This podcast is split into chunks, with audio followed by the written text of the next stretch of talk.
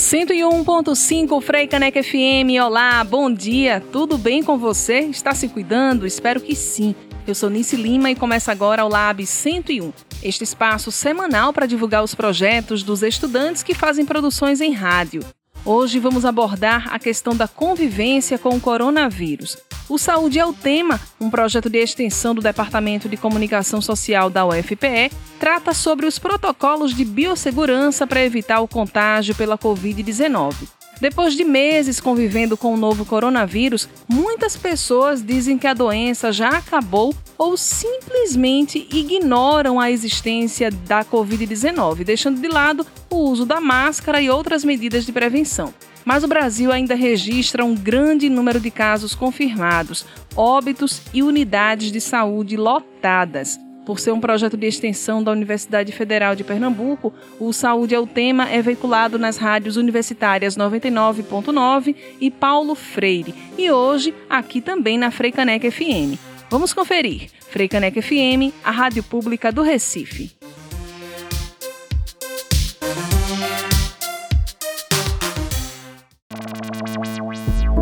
Freicaneca FM.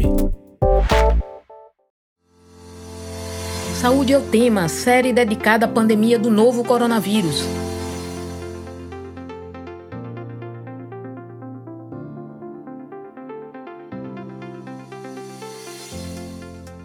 Olá, ouvinte das rádios Universitária FM 99.9 MHz e Universitária Paulo Freire AM 1820 kHz. A pandemia do novo coronavírus impõe uma série de novos comportamentos para reduzir o contágio entre as pessoas.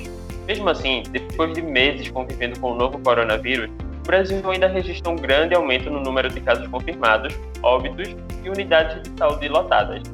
Porém, muitas pessoas simplesmente ignoram a existência da Covid-19 e estão deixando de lado o uso da máscara e outras medidas de prevenção, Enquanto a vacina não chegar, precisamos adotar uma série de protocolos no nosso dia a dia, seja no supermercado e restaurantes, seja em eventos sociais como festa de fim de ano.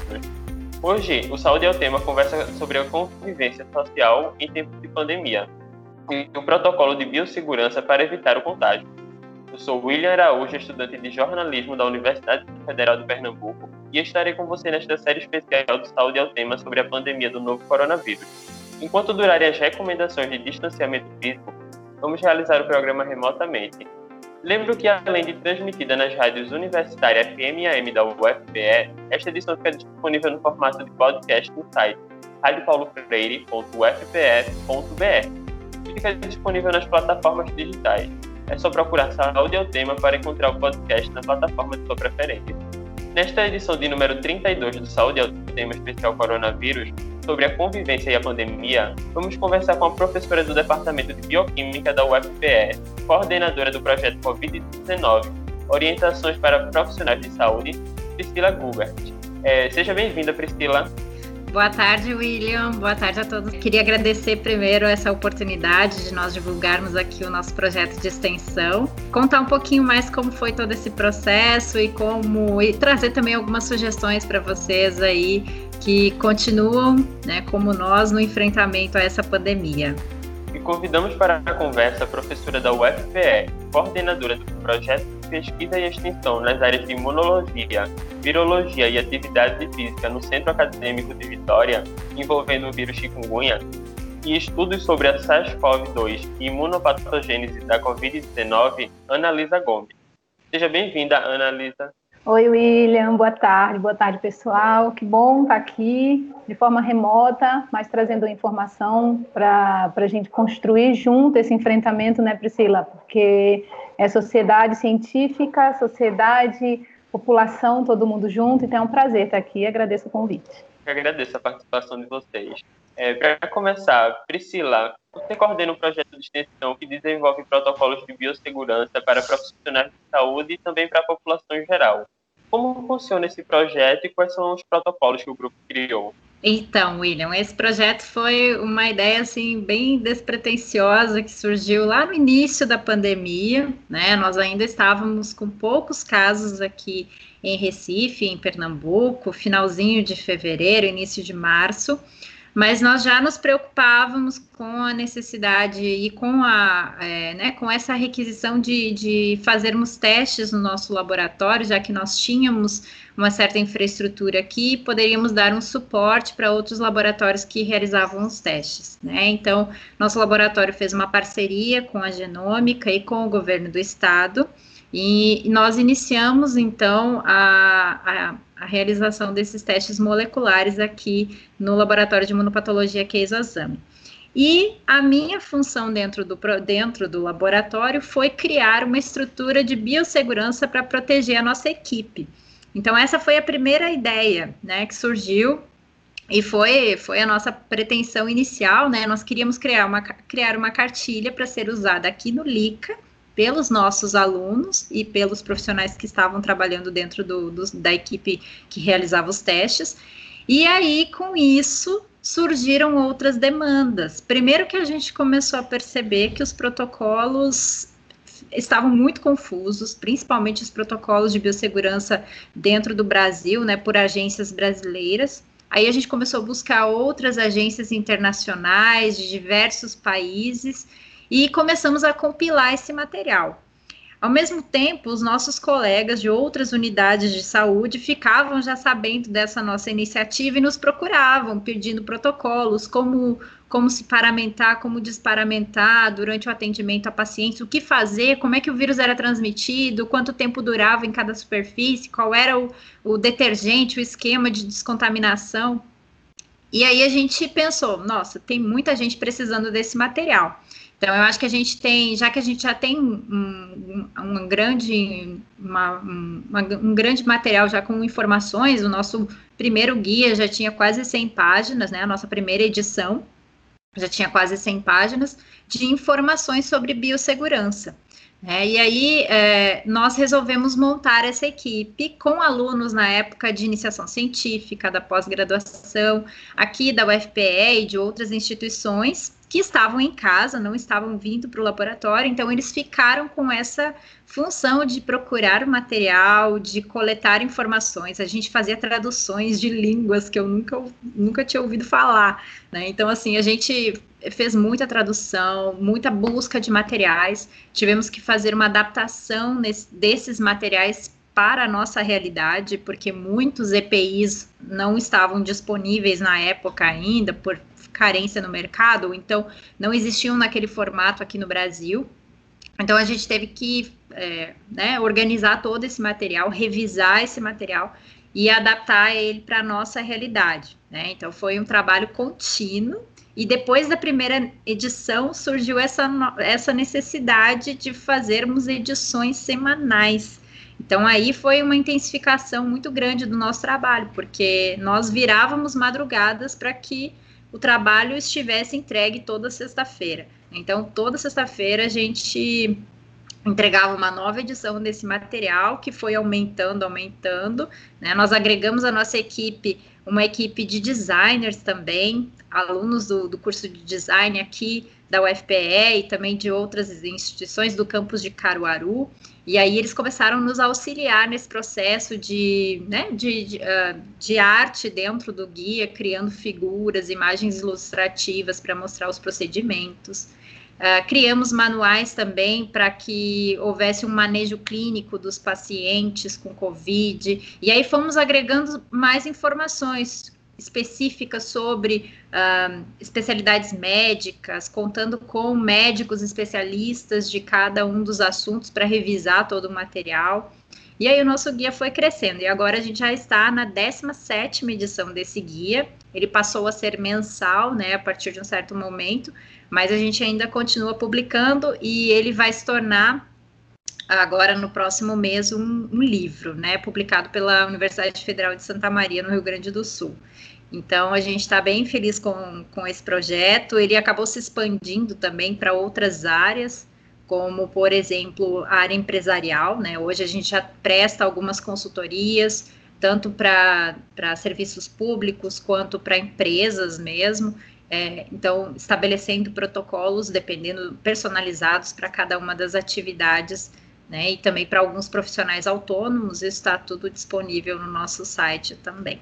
Ana, gostaria de apresentar também o seu projeto e quais foram as ações desenvolvidas no combate à Covid-19? Então, William, o que aconteceu com a gente é, acho que um pouco o que aconteceu com a Priscila, né? Quando a gente se viu nessa necessidade, o que é que a gente ia poder fazer? Nosso laboratório é de, de nível de biossegurança 2, e aí a gente entrou, a gente já tem uma parceria interessante com a Secretaria de Saúde do município, e a ideia foi que a gente pudesse acompanhar como esses, esses profissionais de saúde do município de Vitória de Santo Antão estariam frente a essa infecção, ou seja, eles estão expostos, eles estão conseguindo reagir a essa infecção, quantos deles estão infectados, então a gente conseguiu montar isso aí final de fevereiro, comecinho de março, e aí começou toda aquela busca por reagentes, o mundo inteiro buscando esses reagentes ao mesmo tempo, é, junto com financiamento, e quando isso foi possível, a gente começou a testar esses profissionais. Então, hoje,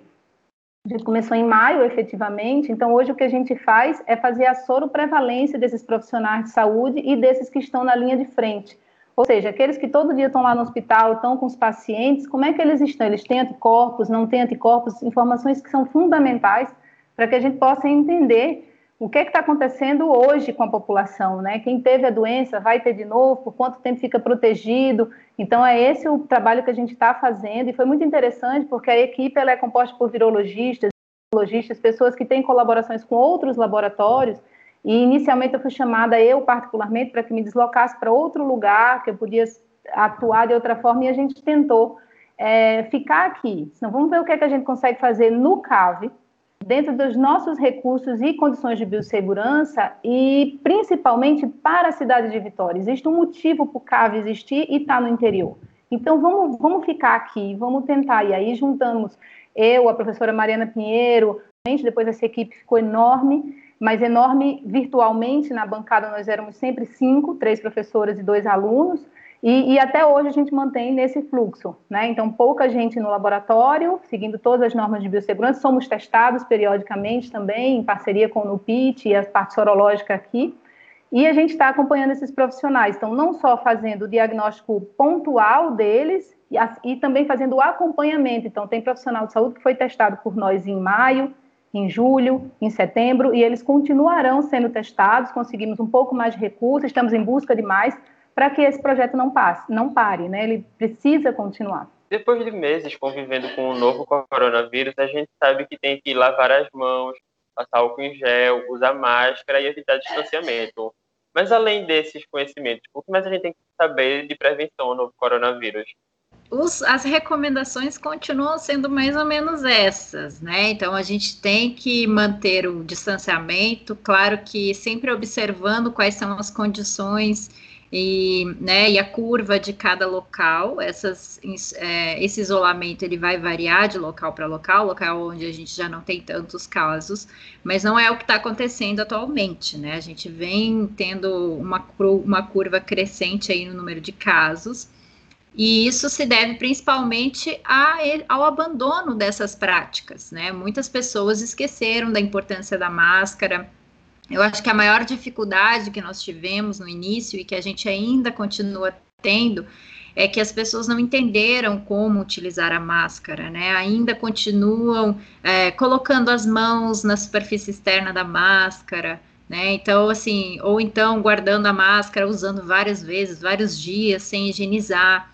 Então, todas essas informações, usando máscara rasgada ou feita por material que não é assim, não, não é compatível com a proteção. Esse, dias atrás eu vi uma pessoa se manifestar que estava com Covid e culpando ela mesma, né, confessando que havia usado máscara de tricô ou crochê ou algo assim. Então é uma máscara que é, é simplesmente um adorno estético, não, não oferece a proteção que a máscara deveria oferecer. Então a gente já sabe que uma máscara ela tem que ser feita com três panos, pelo menos, né? Então assim essas informações foram sendo agregadas ao longo do tempo que a gente foi aprendendo com essa infecção, né? Mas é importante que a gente continue mantendo as mãos longe das mucosas, né, da boca, do nariz, dos olhos, sempre que possível higienizar as mãos, levar sempre consigo um álcool em gel ou álcool em spray para poder fazer a descontaminação das mãos, e isso deve acontecer principalmente antes de remover a máscara,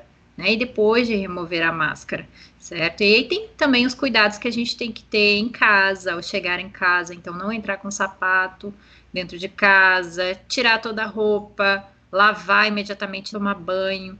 Então, essas recomendações, e claro também, ficar atento aos sintomas, né? Os sintomas da Covid variam também de indivíduo para indivíduo. Algumas pessoas apresentaram sintomas gripais, outras apresentaram, muitas outras apresentaram, inclusive, isso depende, parece, das, da região onde você tem as pessoas acometidas, né? Isso também se configura como Covid. Então, prestar atenção nesses sintomas e assim que eles surgirem, é, manter o isolamento, né? Imediatamente procurar uma unidade de saúde para realizar os testes, teste molecular e depois o sorológico então, isso é importante, a gente manter esse distanciamento, cuidar da nossa saúde, manter uma dieta é, saudável também, que isso ajuda para que o nosso sistema imunológico fique ativo da melhor forma possível, né? Então, eu acho que as recomendações continuam sendo essas. E cuidar também a questão do isolamento, né? Ou do distanciamento social, melhor dizendo.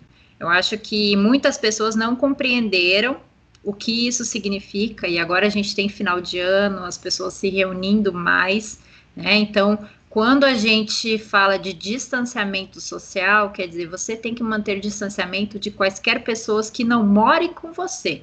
Não interessa se essa pessoa é seu pai, sua mãe, né? É, você tem que tomar cuidado da sua casa. Se você mora sozinho, você tem que se proteger na sua casa. Então você não pode entrar em contato com outras pessoas porque você não sabe a dinâmica delas, se elas saíram para a rua, se elas não usaram máscara, se conversaram com alguém. Então, é, esse, esse conceito de distanciamento social ainda continua muito vago. Ana, é, sobre lugares fechados, a recomendação é que a gente evite ficar nesses lugares porque facilita a propagação e, de preferência, se possível, claro, abrir a janela para ter uma melhor circulação do ar. Mas, além disso, quais são os outros cuidados que devemos ter em ambientes fechados, caso não dê para, por exemplo, abrir a janela, ter que ficar no ar-condicionado naquele lugar?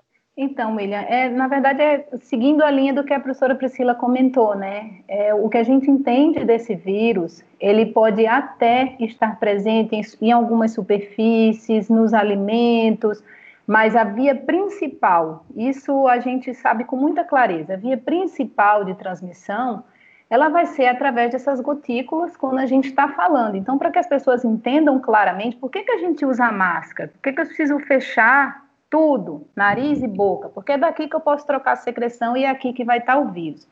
Então, por que, que a recomendação é ficar em ambientes abertos? Se você pode utilizar ambientes abertos, melhor, porque essa probabilidade é que não fique essas partículas em suspensão muito tempo, essas gotículas quando a gente fala. Não estou nem falando quando a gente espirra Simplesmente ao falar, se você colocar a mão, você vai sentir que sua mão vai ficar meio molhadinha. Então, se você está num ambiente fechado, a probabilidade que vai ter, ou seja, o risco de você ter uma infecção ali, você está muito mais vulnerável a esse risco. Então, a orientação é evitar, sempre que possível, lugares fechados, lugares com ar-condicionado. Ah, mas é, em tal lugar diz que está limpando o filtro periodicamente. Isso não resolve para vírus não, não vai adiantar. Então, o uso da máscara, você tem que manter aquela máscara muito bem higienizada, que é outro, outra grande dificuldade das pessoas entenderem, muito bem colocada. E se você precisar estar num ambiente fechado, que seja realmente a uma distância considerável. Então, se você precisa trabalhar, eu não estou mais em home office, eu preciso ir para o meu trabalho, e lá tem um ar-condicionado, e lá é um ambiente fechado, então evite estar muito próximo a essas pessoas. Essa é a nossa principal recomendação. E sempre que possível, manter a porta entreaberta, já que não pode abrir a janela. Mantenha que aquilo circule. Se vai ficar, não sei, vai haverá uma reunião nessa sala. E eu preciso ter 10 pessoas numa sala e que as pessoas vão ficar um pouco próximas umas à outra. Então, tenta abrir a sala, divide essa turma ao meio, faz duas vezes a mesma reunião. Algumas estratégias são urgentes, assim, porque o que a gente observa é uma manutenção do mesmo perfil de infecção. Então, as pessoas estão se infectando sempre da mesma forma, contato entre pessoas. Então, existem outras formas? Provavelmente sim, mas a prioritária que a gente precisa focar é entre pessoas. Vírus passa de pessoa para pessoa.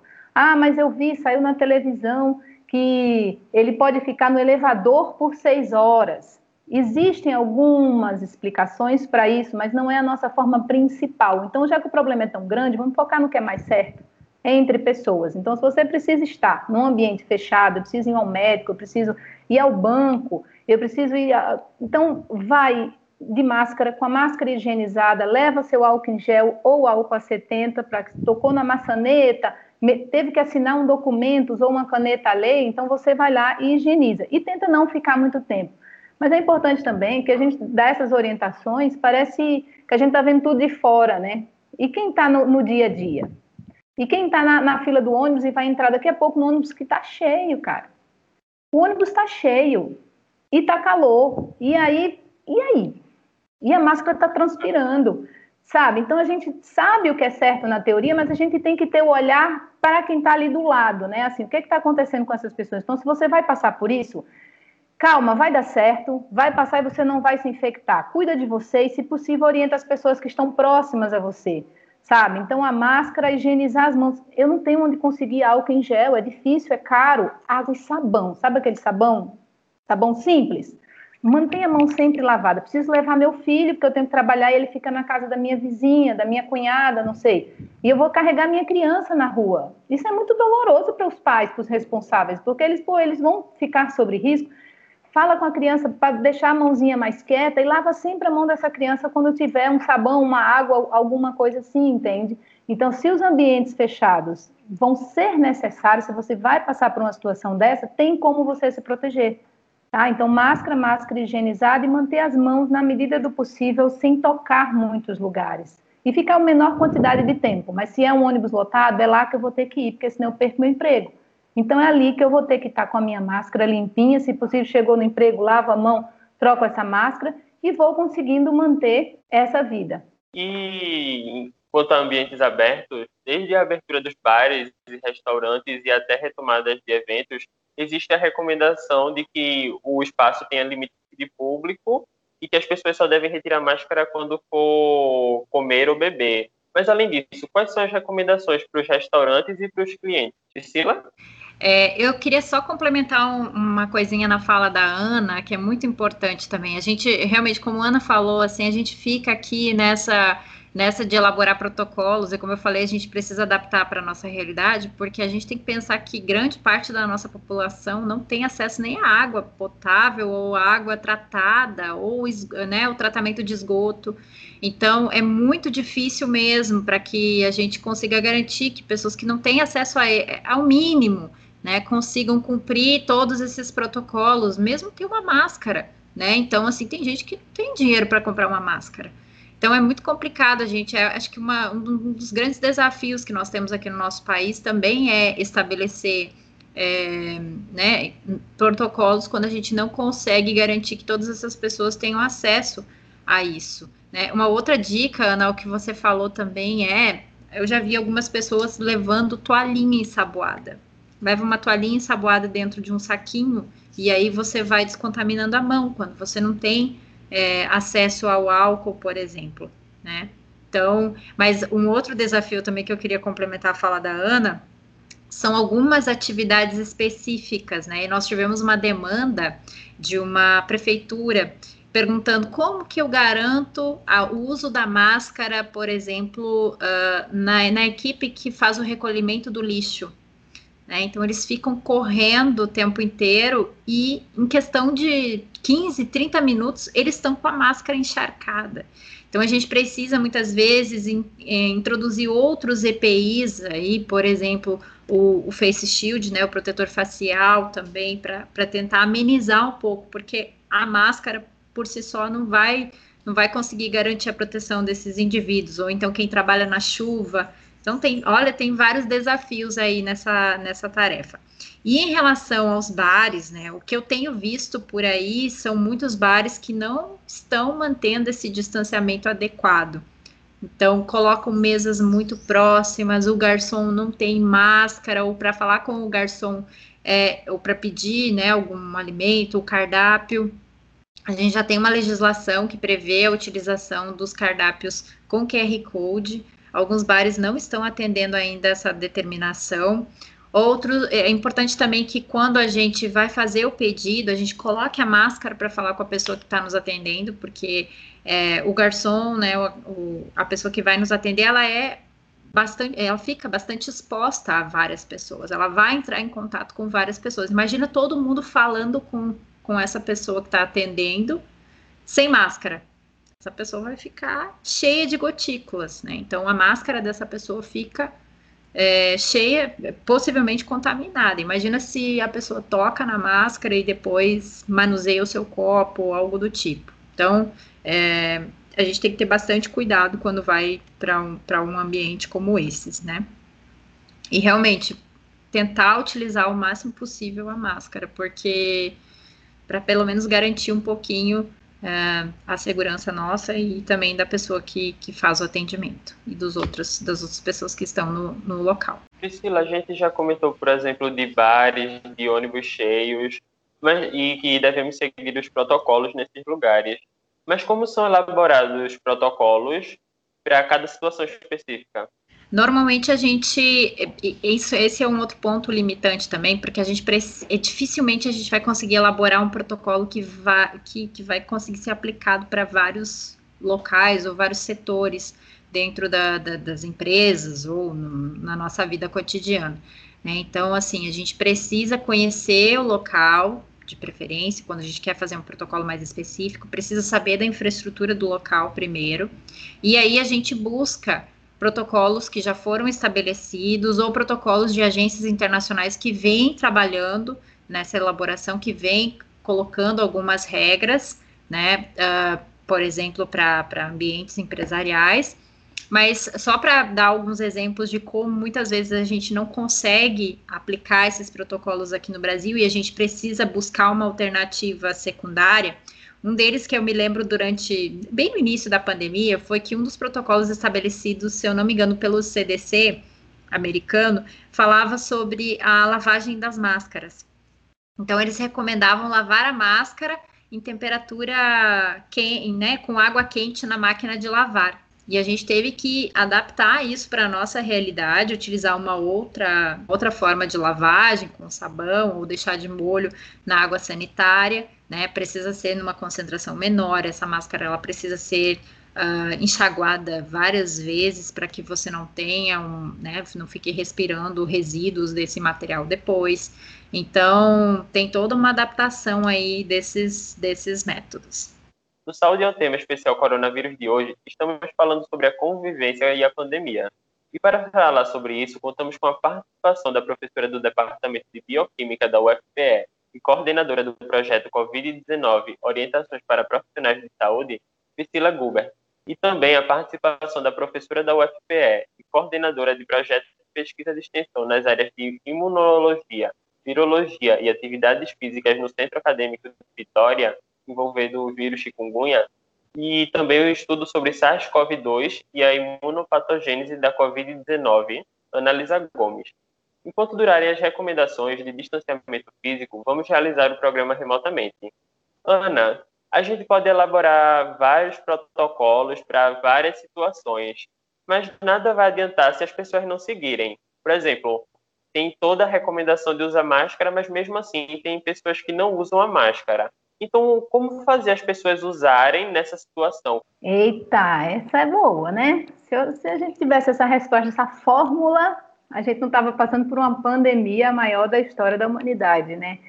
Então, William, mas na verdade, é, eu tenho a minha máxima desde o começo é que o SARS-CoV-2, que é o nome do vírus que está por trás disso tudo, que eu acho ele um gente boa por ser virologista, então eu acho ele um vírus muito legal de, de se estudar é uma questão da ciência. Mas a pandemia é uma questão de educação, é uma questão social, é uma questão econômica, é uma questão política.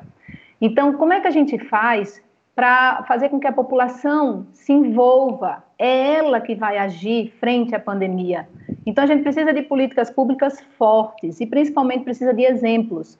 Então, se a gente olhar onde foi que essa pandemia conseguiu ter picos menores de, e zerar. E agora, enfrentando possíveis novas ondas, elas não causam tanto impacto. Onde é que isso aconteceu?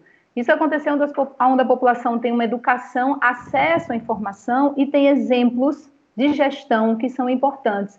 Então a gente precisa falar, falar, falar, explicar, não se cansar de explicar às pessoas como é importante usar essa máscara e termos exemplos, porque se eu saio de máscara, por mais que eu saia com quem mora comigo, mas se as outras pessoas me veem de máscara, isso já é um exemplo. Entende? Então a gente precisa realmente não parar de usar e conversar e explicar que é a nossa maior arma hoje é a máscara. Uma, uma informação que a, que a Priscila colocou que eu acho super delicada, né, super importante, é quando a gente fala daqueles protetores faciais. Então, a utilização daquele protetor facial, ele protege, protege sim as pessoas. Ele não é, não, não é que você usando o protetor facial não vai usar máscara, usa. Então, a gente vê alguns restaurantes utilizando os garçons com. Isso é uma forma de de, sabe, de profissionalismo, de respeito por aquele profissional que está muito exposto. Então, os profissionais que vão ter contato com outras pessoas, é muito importante que eles usem essa proteção facial, tá? É, essa é a recomendação importantíssima para quem está precisando pegar aviões, por exemplo, voltando lá no ambiente fechado. Então, quem vai entrar num avião, coloca um face shield, coloca essa proteção facial. É muito importante. Em algum momento você vai baixar a máscara para beber água, alguma coisa, você está num ambiente fechado, então, isso aí, se você tem essa proteção facial, é muito importante. Então, William, como é que a gente faz que as pessoas usem máscara usando máscara? Falando sobre a importância da máscara, destacando que é ela que pode salvar a vida da gente. Então, existem alguns relatos, existem alguns relatos não. Os artigos científicos, eles estão provando claramente, isso já tem mais de três meses, onde é que está o principal foco de infecção das pessoas, principalmente quando a gente sai desse distanciamento são restaurantes, bares, academias. Esses lugares é onde está o maior foco de infecção. Então a gente precisa ter muito cuidado, evitar esses lugares. Ah, mas eu não aguento mais estar isolado. Eu não aguento mais não ir para um barzinho. Cara, tá ruim, tá ruim para todo mundo. Pior é você tentar respirar e e não achar o ar. Isso sim é muito ruim. Estou sendo drástica? Tô, tá ruim para todo mundo. Eu escuto mensagem toda hora da minha própria família. Filha, a gente não aguenta mais ficar em casa para todo mundo. Tá difícil, vamos arranjar formas possíveis. Ainda não passou, vai passar. Mas a gente precisa sim continuar usando pelo menos as nossas máscaras higienizadas e corretamente. Você comentou que ver uma pessoa usando máscara já é um exemplo para outra. Mas e como a gente vê mais pessoas em aglomeração do que usando máscara? Eu acho que principalmente como lidar com esse, esse sentimento de impotência, né? Eu chego em casa e choro, fico com muita raiva, sabe? Porque. Mas aí você para, descarrega aquela raiva e faz, não, então é a hora da gente mostrar que realmente precisa. Porque quando a gente vê esses aglomerados, o risco é muito grande. Então, é, é esperar que, que dali não saiam novas infecções, entende? Então, é difícil lidar, principalmente, né, Priscila, quem está por trás ali, estudando e vendo os números, e vendo os casos, e vendo como essa doença é cruel, é sistêmica, ela não atinge só as vias respiratórias, ela atinge o corpo inteiro. Então, e aí você olha para fora, eu moro no interior, aqui tem uma feira livre fantástica. E aí você chega na feira livre, né? Eu vou 5 horas da manhã, e eu sei o que eu vejo. Aí eu vou lá conversando com um e com outro, com aqueles que são possíveis e passíveis daquela conversa. E aí você tenta fazer com que as pessoas usem, coloca a tua máscara, cara. Fica, não, mas esse Covid não me pega, não. Isso aí não me pega, não. Tudo bem que não te pega, mas protege quem está em casa com você, sabe? E vai aos poucos nessa conversa. Eu insisto que é na educação. É ali onde a gente vai conseguir mudar. E, e assim, para que as pessoas entendam, ah, porque isso é coisa de brasileiro, Brasileiro é assim mesmo. Não, isso não é verdade. A gente está assim com os Estados Unidos. A gente está assim com os casos que estão acontecendo na Índia. Né? Então, se a gente botar tudo isso num balaio, sabe? Políticas públicas, educação e persistência na nossa força científica de mostrar que a gente vai sair dessa, mas a máscara é urgente e necessária. Vamos continuar usando por um tempo. Outra coisa que eu queria lembrar, que eu, é, né, que eu queria falar que eu lembrei agora também, a gente não tem agentes descontaminantes que são protetores ou previnem a infecção, tá? Eu fiquei chocada essa semana porque eu peguei um, um, um carro de mobilidade urbana E aí tava lá um cartãozinho assim, higienização com é, quaternário de amônia, que é um detergente recomendado, né, para uso hospitalar e tudo mais. E ele lá, todo orgulhoso, que ele tava com um cartãozinho dizendo que a última descontaminação dele foi em agosto. Então, a cada três meses, eles higienizam o carro inteiro com essa solução. Eu pergunto, adianta? Adiantou para a primeira pessoa que pegou o carro, porque para as outras não. Então, tudo que você descontamina, se você descontaminar uma maçaneta, ela vai estar descontaminada até a próxima pessoa tocar. Então, a gente não tem agentes de né, sanitizantes que sejam protetores né, ou que, que previnam a transmissão da doença. Por isso é importante a gente aumentar a frequência de higienização das roupas, dos calçados, maçanetas, tudo que a gente toca, não compartilhar celular com ninguém, né? Ah, me empresta teu celular. Imagina, você vai colocar a boca aqui, ó, no telefone, né? Então, é um local que vai ficar muito próximo aí de, de gotículas de outra pessoa. Então, essas questões pequenas, assim, que muitas vezes a gente não dá bola, dentro, imaginem dentro de uma empresa, uma portaria que tem um telefone cada pouco você tem circulação de pessoas atendendo aquele telefone, colocando a boca ali, entrando em contato com as gotículas de, dos outros. Né? Então são detalhes assim que a gente precisa estar atento aí para que a gente se previna e não acabe se infectando, né, numa situação dessas. E que, inclusive, é uma mudança de hábito muito drástica, né? Porque são coisas que a gente está acostumado a fazer e às vezes se pega errando naquele momento, né, Ana? Excelente isso, William, porque nós somos do abraço, né? Nós somos do barzinho, nós somos do chamego, a gente não sabe chegar e aí, não, negócio de falar com o cotovelo, né? A, gente é do, do, do abraço, a gente é. De... Então, assim, é difícil, muita resistência de algumas, de algumas idades também, né? A gente vê as crianças respondendo melhor, porque para elas isso chegou e elas aceitam aquilo mas uma resistência com uma certa idade, aí, né, as pessoas ficam mais resistentes a entender a importância disso. Então, é, essa mudança ela vai sendo, sabe, ela, ela, em algum momento ela precisa ser mais puxada, assim, quando a gente chamou para o isolamento mais severo, assim, distanciamento fechou tudo, aí agora abriu, a gente está vendo o que é está acontecendo, já tem um tempo que a gente fala com as autoridades, tentando, olha, não dá para acelerar a abertura dessa forma, vamos frear um pouco. A gente já identifica os principais hábitos que estão aumentando a curva, que estão aumentando o número de casos, entende? Então a gente pede, orienta que as pessoas não saiam, mas a gente precisa realmente que as autoridades tomem algumas atitudes e impeça que isso aconteça, porque nós somos do barzinho na sexta-feira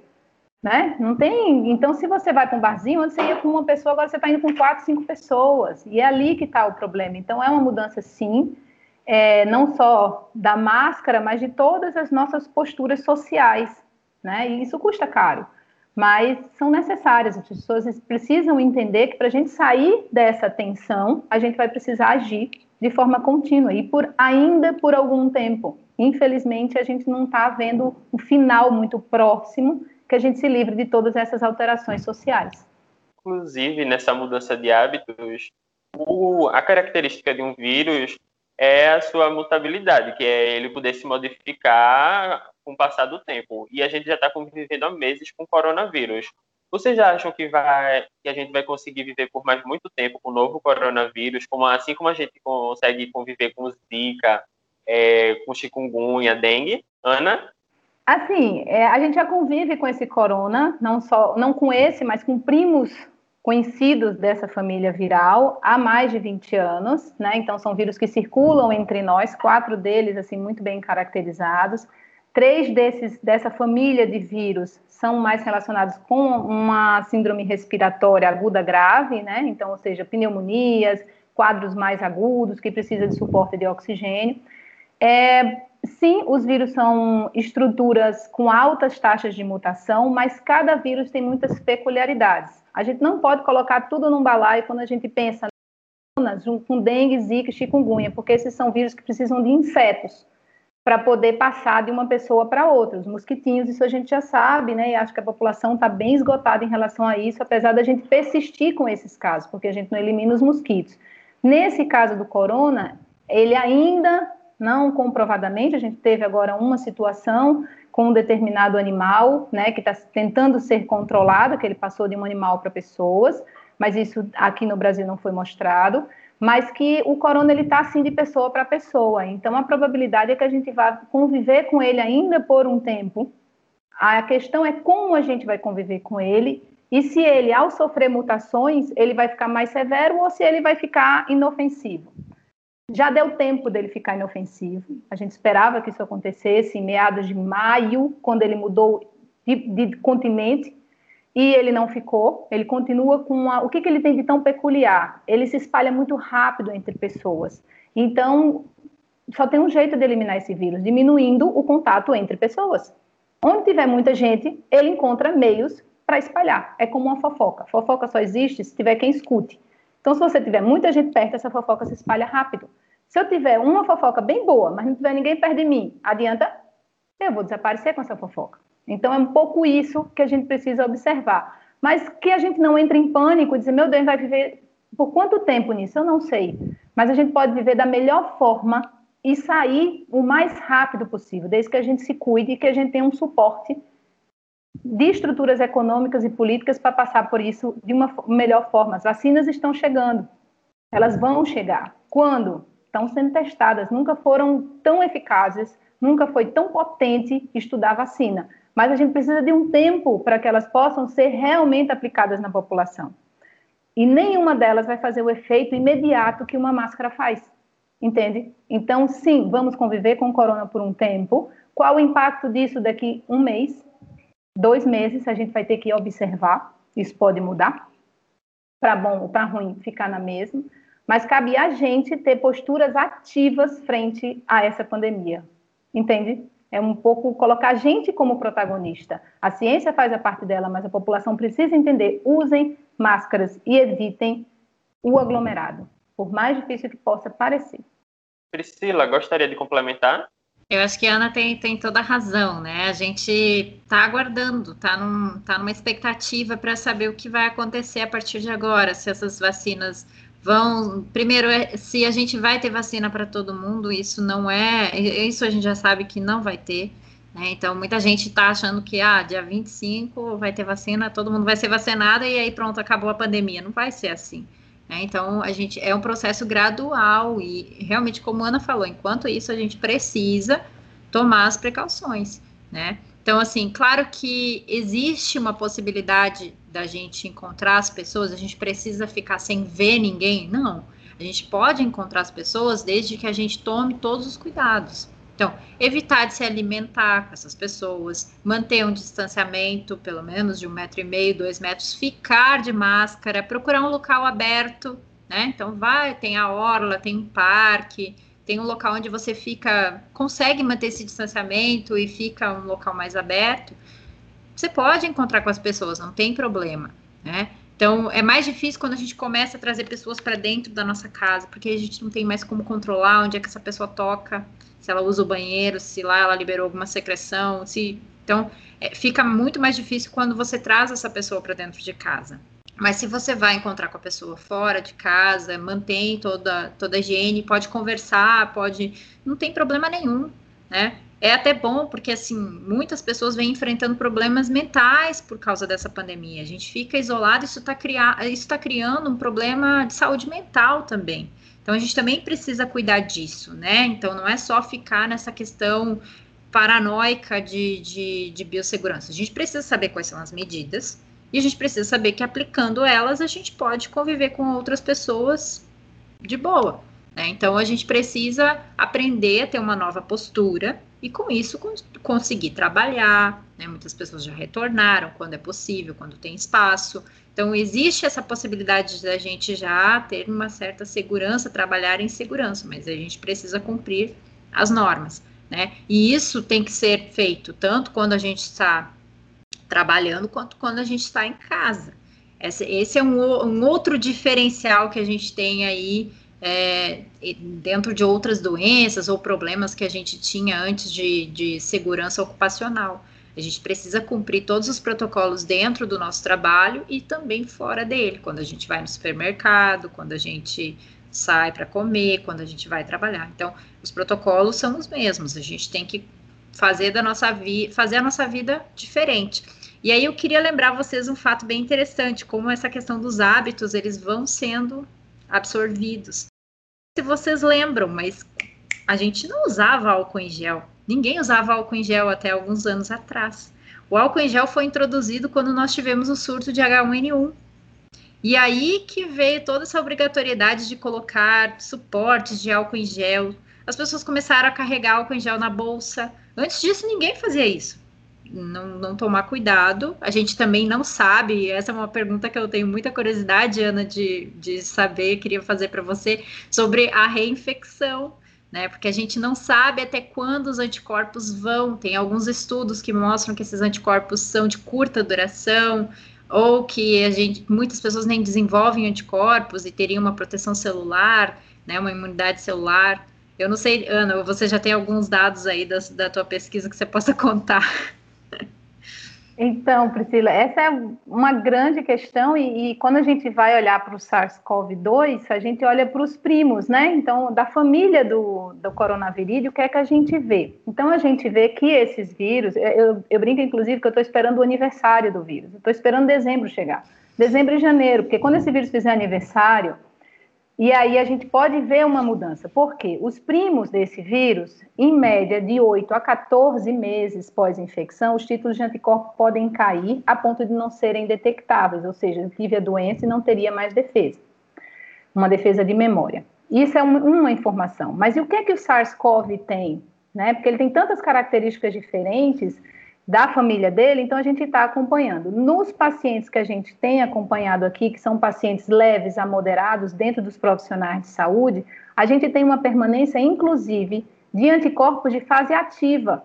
Então, eu tenho, a gente analisa duas classes de anticorpos, para a população em geral, seriam duas, duas, duas proteínas que aparecem numa infecção, uma no início e outra alguns dias depois. E a gente observa, com mais de 120 dias, esses pacientes permanecem com essas proteínas, com essas imunoglobulinas altas, IgA e IgG. Então, mas isso quer dizer que a gente vai ter uma proteção duradoura? Por outro lado, tem um grupo que depois de 90 dias cai, que fica indetectado. Então, esse perfil para esses pacientes do SARS-CoV a gente precisa observar. Pacientes graves é um perfil totalmente diferente. Totalmente. Totalmente. Títulos iniciais, títulos finais. Então, está tudo em construção. Vai ter risco de reinfecção? Não é a característica que a gente espera, pelo menos nos primeiros 12 meses. Talvez isso mude depois do aniversário do vírus, entende? Então, inicialmente, essas características de reinfecção, apesar de ter muita gente dizendo, né, ah, estou acompanhando uma reinfecção, ah, estou acompanhando uma reinfecção. Veja, a gente tem molecular persistente por mais de dois meses, a gente tem IgA, que é uma imunoglobulina de fase inicial, persistente por mais de quatro meses. Então, isso confundiria uma reinfecção, entende? Então, a reinfecção ela precisa ter o sequenciamento em dois momentos, e isso está sendo feito em poucos lugares do mundo, com tanto rigor de caracterização. Eu brinco que já deu tempo aparecer reinfecções comprovadas, e apareceram muito poucas. Então, a gente ainda considera a reinfecção como um caso raro. Eu excluo essa possibilidade? Não, eu não excluo. A cada dia esse perfil muda, porque a gente está montando esse quebra-cabeça, o avião quebrou, está cheio, está voando e a gente está arrumando ele dentro. Então a gente está entendendo ainda como é que essa história vai acontecer. Inicialmente as reinfecções são raras, mas há sim essa possibilidade. Mas precisam ser acompanhadas com muita cautela, porque a gente ainda não conhece esse perfil, entende, Priscila? Eu tenho dois grupos. Nos nossos pacientes eu tenho uma persistência sim, mas eu tenho um grupo também onde esses níveis já caíram. E a diferença clínica é importante. Outra, outra coisa que a gente chegou a ver também foram alguns artigos falando da, do surgimento da IgG antes mesmo Isso. da IgM. Isso. É uma coisa impressionante, né? É. Porque. não é esperado. Não, não é esperado. É não por isso que a gente fala. Explique. Esse vírus ele é completamente diferente. A gente não tem nada, não tem nem como comparar com, com outros vírus, é. né? É muito Além da, é da, da, a polimerase dele, um termo mais técnico, né? Então, ele tem uma polimerase, que é uma enzima que corrige a replicação desse vírus, com uma sofisticação de proofreading, de correção inacreditável. Você olha e fala, não, é de um, um eucarioto. Não, é de um vírus. Não faz sentido, assim, sabe? Então, ele tem algumas peculiaridades, por isso, a cada dia, essas informações vão sendo compostas. Sim, IgG sobe em alguns casos, precocemente antes do IgA e do IgM. É muito interessante. É, Ana, você comentou que ah, tivemos poucos casos de reinfecção pelo mundo mas tem muitas pessoas que pegaram a Covid-19 e deixaram de seguir os protocolos praticamente. Estão agindo como se nada tivesse acontecendo. Porque essas pessoas têm que usar máscara, usar álcool em gel, quando existe uma chance de reinfecção, né? Lembra da história da fofoca? É a mesma coisa. Mesmo que eu já saiba da fofoca, eu posso escutar e transmitir. Então, mesmo que eu já tenha tido a doença, eu posso até ter uma resposta imune, uma determinada proteção, que eu não sei por quanto tempo vai durar, mas se eu peguei o vírus, eu posso não ficar doente, mas eu chego em casa e abraço meu pai, e abraço meu marido, e abraço meu filho, e aí eu passei o vírus. E eu não fico doente, mas ele fica. Então, eu continuo com a capacidade de transmissão.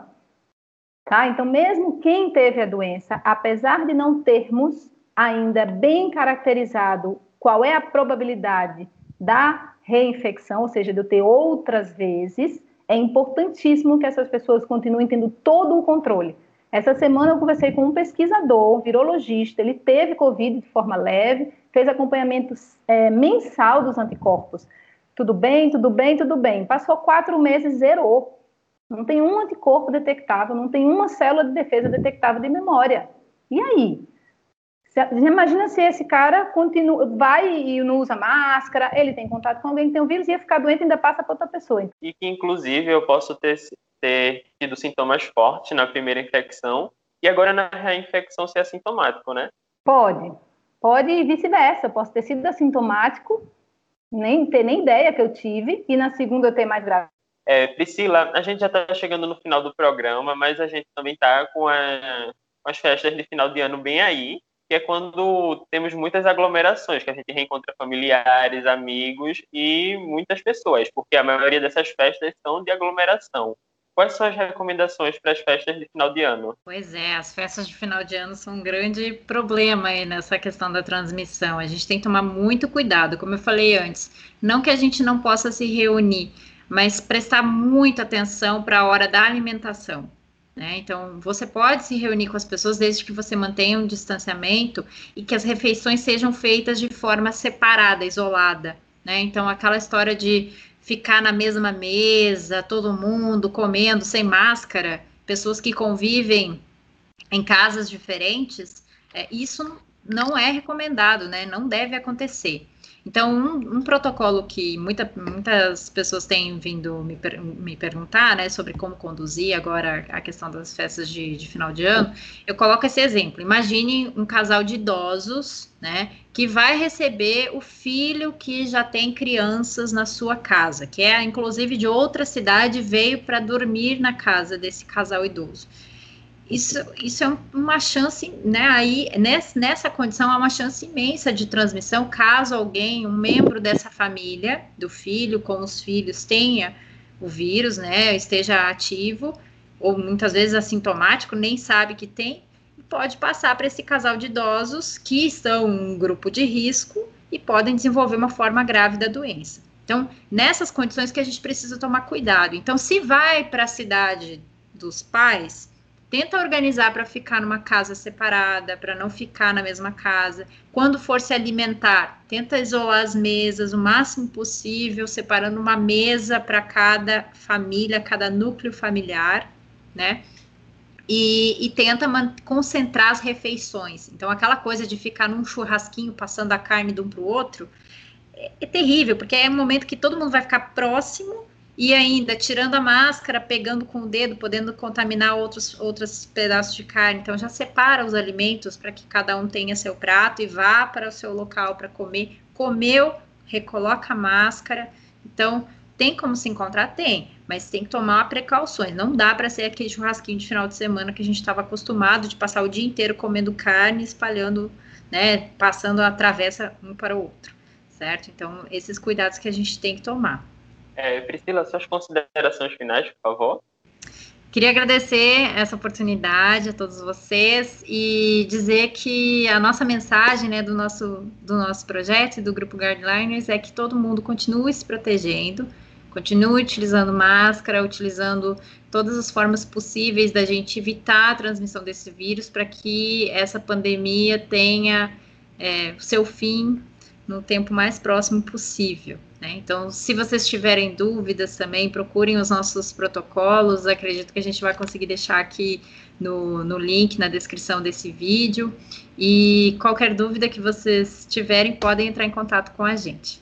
Ana, suas considerações finais, por favor. É uma oportunidade muito boa da gente falar e que, que a nossa fala ela chegue na maior quantidade de pessoas possíveis e que, se não entendeu alguma coisa, entre em contato, procure informações com fontes coerentes, cuidado com as fontes que falam um monte de, sabe? Veja se alguém da universidade, alguém que está estudando aquilo, e, e, a gente vai sair dessa. Eu concordo com a Priscila, assim, sabe? Vai dar certo, a gente vai dar conta, o fim do ano está chegando, tome os seus cuidados possíveis, mas a população precisa entender que é protagonista. O que, que é ser protagonista? É ela que precisa fazer alguma coisa para sair da história. Então, ter cuidado dentro de casa, ter cuidado na rua, que a gente vai sair dessa, a ciência está correndo muito e, e, a gente vai conseguir, da melhor forma, dar conta dessa pandemia. Fiquem bem, fiquem com saúde, fiquem com todas as informações que a gente puder gerar de forma confiante né, e consistente para vocês. O Saúde é o tema fica por aqui. Agradeço a participação da professora do Departamento de Bioquímica da UFPE e coordenadora do projeto Covid-19 Orientações para Profissionais de Saúde, Priscila Guber, e também a participação da professora da UFPE e coordenadora de projetos de pesquisa e extensão nas áreas de imunologia, virologia e atividades físicas no Centro Acadêmico de Vitória, envolvendo o vírus chikungunya, e também estudos sobre o SARS-CoV-2 e imunopatogênese da Covid-19, Ana Lisa Gomes. Caso tenha perdido o começo deste programa ou algum programa anterior, você pode ouvir no formato de podcast no site radiopaulofreire.ufpe.br. Essa edição também fica disponível nas plataformas digitais. É só procurar por Saúde é o Tema para encontrar o podcast na plataforma de sua preferência. A produção e o roteiro desta edição do Saúde é o Tema foi dos estudantes de jornalismo da UFPE, Humberto Cassimiro e William Araújo, sob a orientação da professora Paula Reis. Nas redes sociais dos estudantes da UFPE, Lucas Dantas e Mariá, de Rádio, TV Internet, e Ana Sofia Ramos, de Publicidade e Propaganda sob orientação da professora Cecília Almeida. Coordenação de transmissão e streaming, Catarina Polônio. Tchau e até o próximo Saúde ao Tema.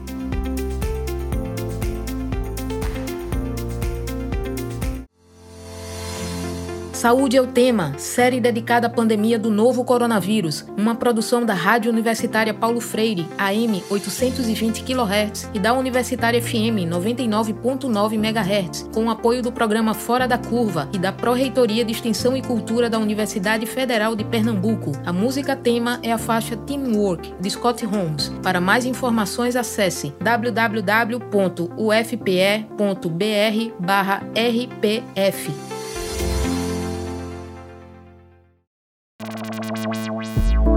Freicaneca FM.